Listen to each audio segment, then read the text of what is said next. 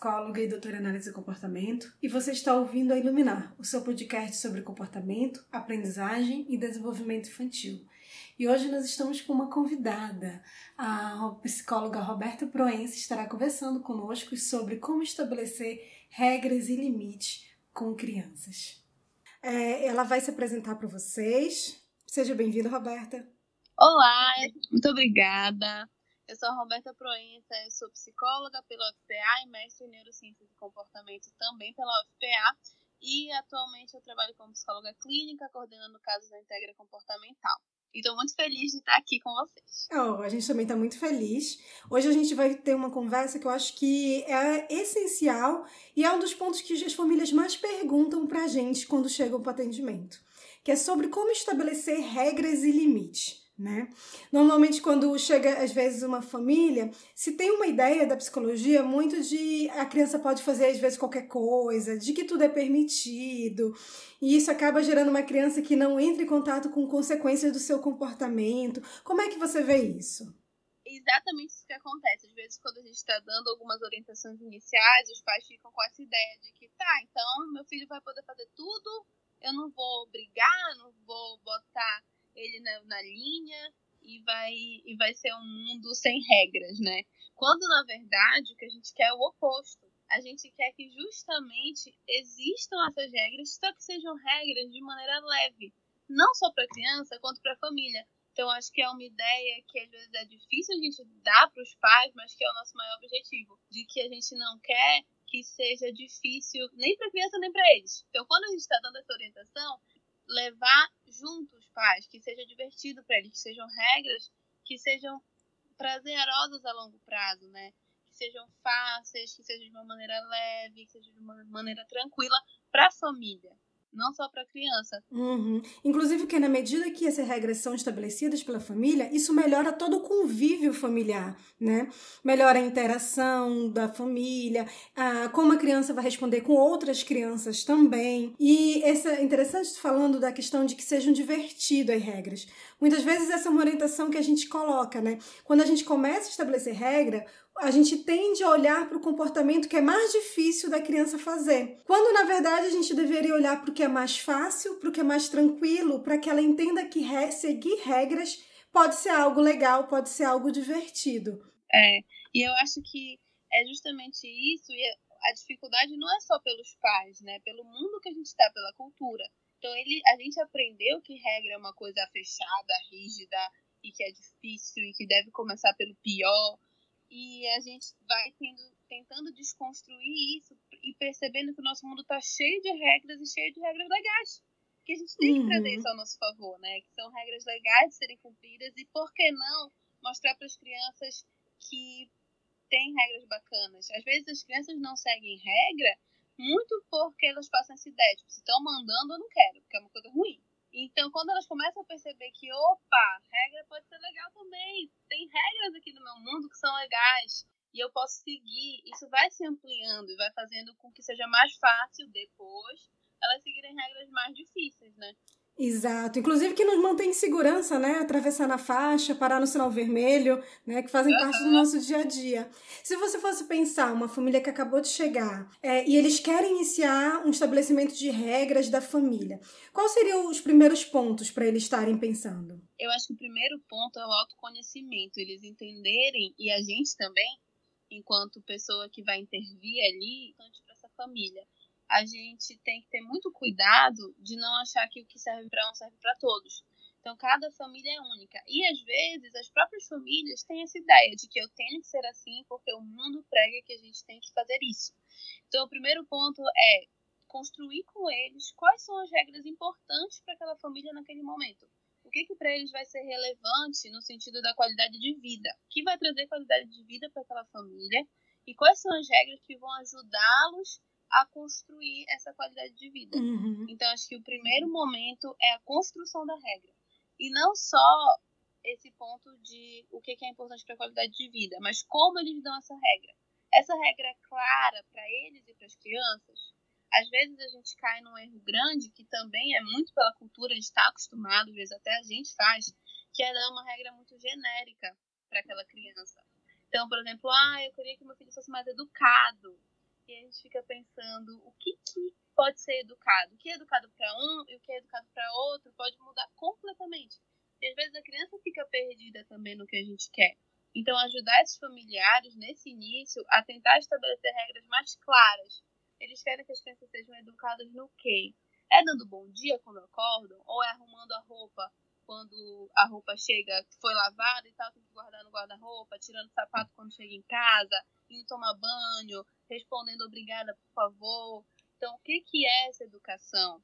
Né? Eu acho que esses são os, é, são os primeiros passos. Entender o que vai trazer qualidade de vida e entender como eles lidam com essas regras, como eles passam regras para as crianças e se as crianças estão seguindo a não seguindo a regra, porque elas não compreendem a regra ou tem outros motivos, né? É interessante isso que está colocando, Roberta, porque aí, todas as regras que estão colocando são coisas que a família pode acompanhar e pode estar tá verificando se a criança está fazendo ou não. E esse é um outro ponto chave, né?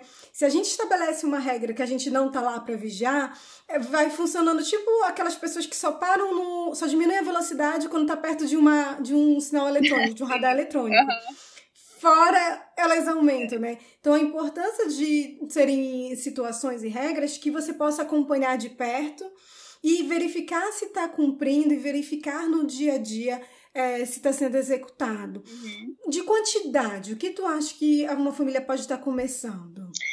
Olha, eu acho que sempre vai variar, mas se ela procurou uma intervenção, é porque é, a gente tem que começar bem do iníciozinho. Então eu diria que assim, às vezes duas, três regras no máximo. E eu vejo que as, os pais geralmente eles querem começar com todas. E aí a gente tem que realmente botar o pé no freio, porque, como dizem, a pressa é inimiga da perfeição, né? Então eu prefiro sempre começar com duas ou três e, e, e conseguir verificar que essas regras realmente estão sendo estabelecidas do que tentar todas e a gente se perder mas também vai variar da complexidade da regra também. Às vezes, se é uma regra muito complexa e está muito difícil, a gente começa com uma. Às vezes, se não, a gente já vai começar com cinco, então vai depender também dessa complexidade. Mas geralmente no início, que a gente está se acostumando, a família está se acostumando com esse novo modelo, com essa nova maneira de dar regra, de monitorar e tudo mais, eu acho que é melhor começar com duas, três no máximo, e às vezes com uma mesmo é bom, isso é positivo. Eu não a vejo como um negativo, não. Acho que é legal a gente conseguir ter o controle de que aquilo tá dando certo. Legal. E tu falaste da questão do modelo, né? É, Existem alguns procedimentos dentro da psicologia que sugerem que o pai se inclua também durante esse, esse ensino. Então, que eles estabeleçam regras para eles, para que eles sirvam de modelo, de que eles também seguem regra. Como tu vê essa questão? Sinceramente, eu acho que isso é uma das coisas mais importantes que tem. Porque às vezes a gente quer tanto que o filho fique sob controle de regra, mas uma das maneiras principais de aprendizagem é seguindo um modelo. Né? Então, as crianças elas seguem modelo e isso é natural, né? muito natural. Elas seguem o modelo de outras crianças, elas seguem o modelo dos pais. Mas os pais são pessoas que elas estão muito em contato desde o início da vida. Então, elas, eles são os principais modelos. E aí, a criança, ela já pensa, por que, que meu pai está falando isso e ele não faz? Qual é o sentido? Então, meu pai tá pedindo para eu guardar minha roupa, mas eu vejo que ele não guarda dele, tá tudo em cima da cama. E por que, que eu sigo essa regra? Então, eu acho que essa é uma preocupação muito importante. Na hora, inclusive, de definir a regra. É, eu vou falar para meu filho fazer uma coisa que nem eu consigo, como eu espero que ele faça? Se é difícil para mim, imagina se não seja difícil para a criança. Então, eu acho que a gente Inclusive, na hora de escolher que regras a gente segue, a gente tem que lembrar quais a gente também é, pode conseguir fazer. Muito legal. Acho que isso é, é, um dos primeiros pontos. Até esqueci de falar nos primeiros pontos, mas eu acho que o modelo, assim, é primordial. Dificilmente a gente nunca pode dizer como um, um total, mas dificilmente eu vejo uma criança se mantendo seguindo a regra se os pais não dão um modelo adequado. Geralmente eles param porque eles estão observando o ambiente uhum. e eles param pra olhar e dizer, tipo, o que? Meu pai não tá fazendo, por que, que eu tô aqui fazendo? Ou às vezes o irmão também, né? Tem muitos casos, às vezes, quando tem um irmão mais velho e um irmão mais novo. E aí quer que o irmão mais velho faça tudo. E como o irmão mais novo é mais novo, deixa de brincar, deixa de fazer. E tem uma hora que o irmão fala e pensa, pô, só eu que tô aqui brincando menos, vendo menos TV, jogando menos videogame, tendo que fazer tudo e meu irmão tá se dando bem, eu vou parar. Então, na verdade, é uma questão familiar mesmo. A gente não tem como isolar a regra só para a criança, é para a família. Uhum. É interessante isso que você está colocando, porque é, existem regras familiares, né? Os pais, de repente, podem ter regras numa criança, regras de outra de faixa etária, às vezes de quantidade de coisas para fazer. Mas falaste em alguns momentos da questão do parar. E eu acho que isso a gente, é uma das coisas que a gente mais vê na nossa prática clínica. Tá funcionando, tá indo super bem, a família tá seguindo, e como tá funcionando, as pessoas acabam parando os procedimentos e parando de ter regras na parede, de estar tá bem ali muito claro e definido o que é para ser feito, né? Como tá lidando com isso e como tá vigiando para que não se pare quando tá tudo funcionando muito bem? É, acho que esse é o principal desafio da, da nossa prática, né, enquanto psicólogos, é porque a gente tende a relaxar, a gente acho que até chama isso de pausa pós-reforçamento, quando a gente né, conseguiu o que a gente queria e uh, relaxei aqui.